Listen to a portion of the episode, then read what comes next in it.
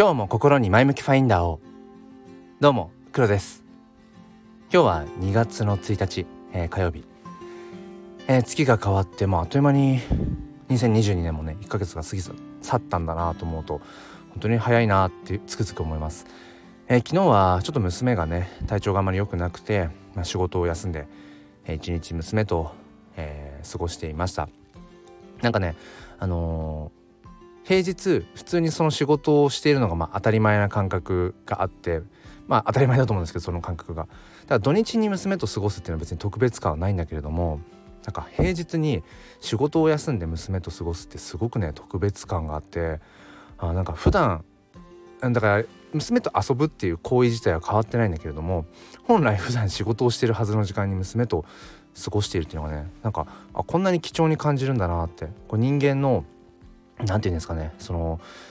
価値観というかもののそのありがたみを感じるその感覚っていうもの、うん、面白いなって思いました。えー、ということで今日はですねあの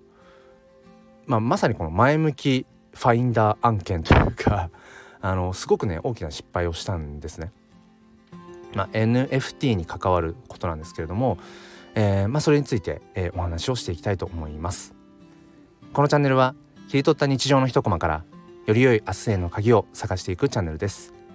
本日もよろしくお願いいたします。さてはじめにお知らせです、えー、この前向きファインダーチャンネルでは、えー、サムネイルの制作を、えー、承っております、えー、ご自身の、えー、ラジオにね、えー、あったようなサムネイルこうスタンド FM のちょっとこれねあの今朝のランニングを終えてそのまま収録してるんですけれどもあのネックウォーマーをつけて喋ってるんですね。これ喋りづらいなっていうことに今気づきました。ごめんなさい。えっ、とそのサムネイルを作っていて、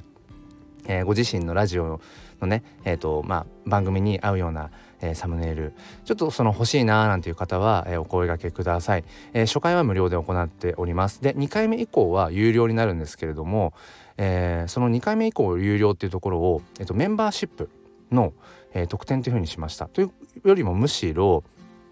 えーと、メンバーシップの、えーと、機能の解説っていうのかな、えー、にあたりうんそのサムネイルのコンテコンテンツとしてサムネイルを、えーと、メインの特典に、えー、しました。だから変な話サムネイルを試してみました。あ引き続きねまたサムネイルが欲しいなっていう方はメンバーシップの方のボタンを押していただいてなんかそれがそのうん、サムネイル代というか なんかそういう感覚で思ってもらえばと思います。まあ、もちろんメンバーシップをせっかく解説解説したので、まあ、メンバーシップ限定の、まあ、音声配信とかっていうのも、えー、していければと思うんですけれどもまあそれはどっちかっていうと本当にもうおまけっていう感じです。えー、なので、まあ、もし気になる方はあのー、説明欄の方ね、えー、見ていただければと思います。ということで本題なんですけれどもえっ、と先日ね僕はその NFT っていうものをまあ、初めて買ったんですね。まあ、NFT にたどり着くところまでの話は、えー、と前回かな？その前かな、えー、としているのでそちらで聞いていただければと思うんですけれども、まあ、NFT って何かというと Non-Fungible Token 非代替性トークンという、まあえー、とデジタルデータ、うん、が、えーとまあ、改ざん不可能な、えー、とブロックチェーンという仕組みを使って、えー、このデジタルアートは、えー、持ち主は誰々ですってことをきちんとこうえーと、証明できるっていう、まあ、そういうものですね。で、まあ、いわゆる例えばネット上にあるような、えっと、写真画像っていうのかな、うん、そういうものっていくらでもコピーできるし保存できますよねで、えっと、スマホのデスクトップに使ったりだとか SNS のアイコンに使ったりとかってことができるんだけれどもうんまあその NFT っていうものは、まあ、同じようにやっぱり画像的なもの、まあ、音楽とかもあるんですけど、えー、画像的なものが多くて、えー、それがきちんとなんだろうなシリアルナンバーみたいなものがあってきちんとそれが誰々が所有しているってことが、えー、証明できると。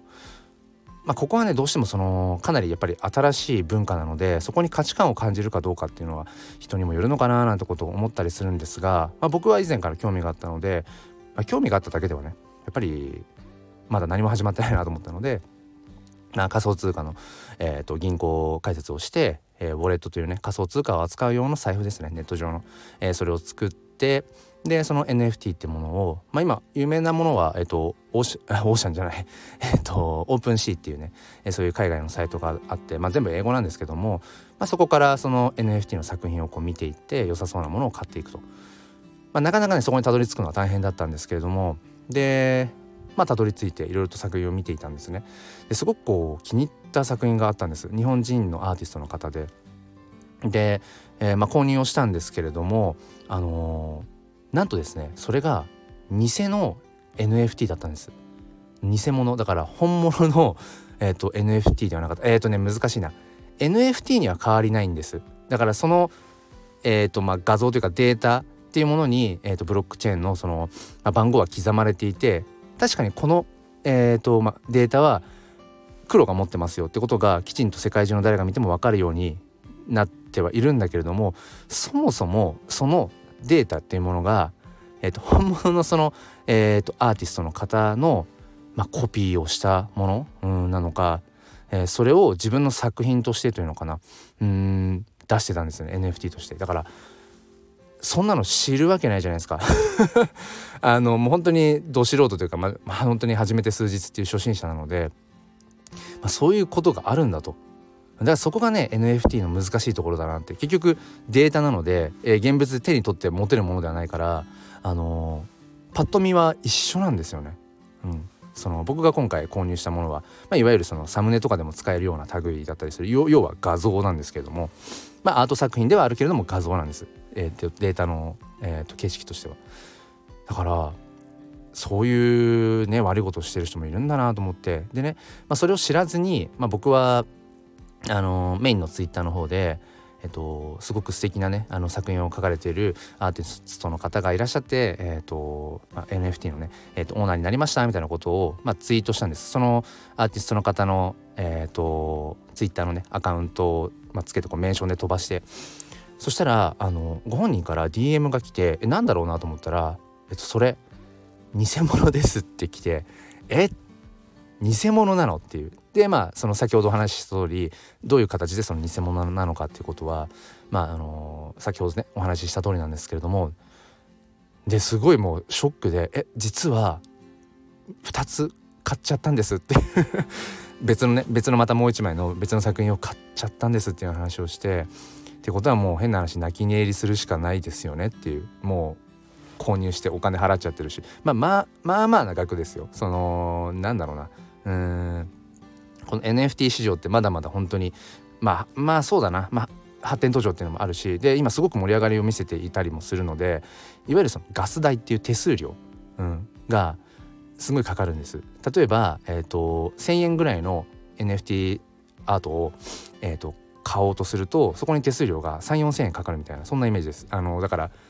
作品そのものよりも手数料ガス代ってものの方が高いんですねまあ、だからそれ2つ買っているのでまあまあ、あのー、安くはない額なんですね。でもなんか愕然としてしまってえってことはその僕がねオーナーだと思っていたその NFT のその作品を例えば僕が、えーと、ツイッター上でアイコンに使ったりだとか何かこう背景にしたりとかっていうことがそもそも本物じゃないから偽物だからそれもできないわけじゃないですか。でえー、と思ってたら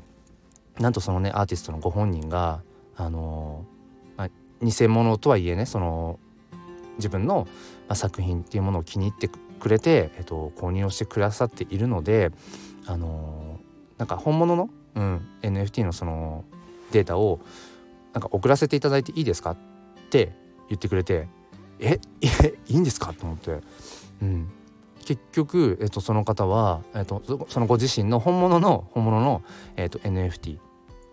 をえーと、送ってくださって今朝確認して確かに、えーと、入っていました。もちろん本来であればその購入するようなものなんですけどもできちんとそのちゃんとオーナーが、まあ、僕、うん、にちゃんと紐づいていると。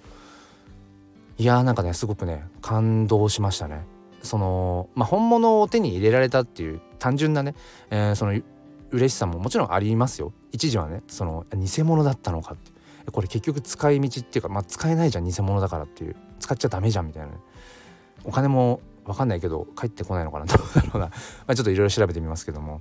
うん、でもねあの、まあ、やらしい話すると結局その、えーと、本物のあ NFT のね、えーと、作品データをくださって、まあ、金額的に言うと結局ね、まあ、総裁はされてるんです。うん。まあ、その辺を、えーと、分かった上でしてくださったのかどうか分かんないですけども、うん、でもねあのとにかく、まあ、今回そういう結局騙されてしまったいわゆるその詐欺ですよね。偽物の NFT のものを、えーと、買ってしまったっていうそういうまあ失敗、えー、初心者の最初のえっ、ー、とずっこけポイントというか、うん、本当に経験の浅さ未知のあと知識のなさというのかゆえになったんですけれどもでも結果的にそのご本人がすごく丁寧にそのやり取りをしてくださってできちんとその本物のね NFT をくださるっていうあやっぱり最後は人なんだなって思いました。結局その、まあ、今回はねそういうアートっていう表現をしていくっていうそういう世界の話ですけれどもやっぱりその人の心を打つような作品っていうものを、まあ、作っている人結局それは最終的にやっぱり人だからうんそこにどれだけそのね、うん、心を持ってるかうんなんかこう魂が宿ってるかっていうことをね本当に感じました。でねこういう流れがあったらますますそのアーティストさんのことを好きになるじゃないですか。ねだってこんな風に本当に親切にしてくださってだから最初えこの DM 来たこの人は本当に本物かみたいなそこもね疑っちゃったりとかしてでもきちんとねその Twitter アカウントとかを調べたりだとか、えーと、フォローしてる人がね、まあ、著名人かどうかってことを確認したりだとかうんしてうんでもねそういうことがあったらやっぱりあますます応援していきたいなって思うし僕にとってその特別なねうんアーティストさんだなっていうふうに、えーと、今回思いました。まあ、まだまだそのね、えーと、NFT の市場で、まあ、日本人アーティストっていうのかな？がえっ、ー、とまあこれからまだまだその伸びしろというか活躍をしていくっていう、まあ、そういう未来があると思うんですけれどもなんかね本当にますます、えーと、活躍をね、えー、祈りたいなっていうふうに思いました。なのでこれをお聞きの方で もしねその NFT っていうものを買ってみようかなと思っている方は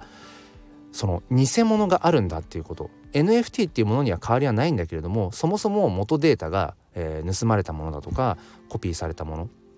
っていう可能性があるということをねちょっと一つ忘れないで、えーと、置いてほしいなと思います。まあ、僕のこの失敗談がね何かまた、えー、皆さんの、えー、より良い明日の鍵になれば幸いです。ということで、えー、本日も最後までお付き合いくださりありがとうございました。今日も良い一日をお過ごしください。ではまた。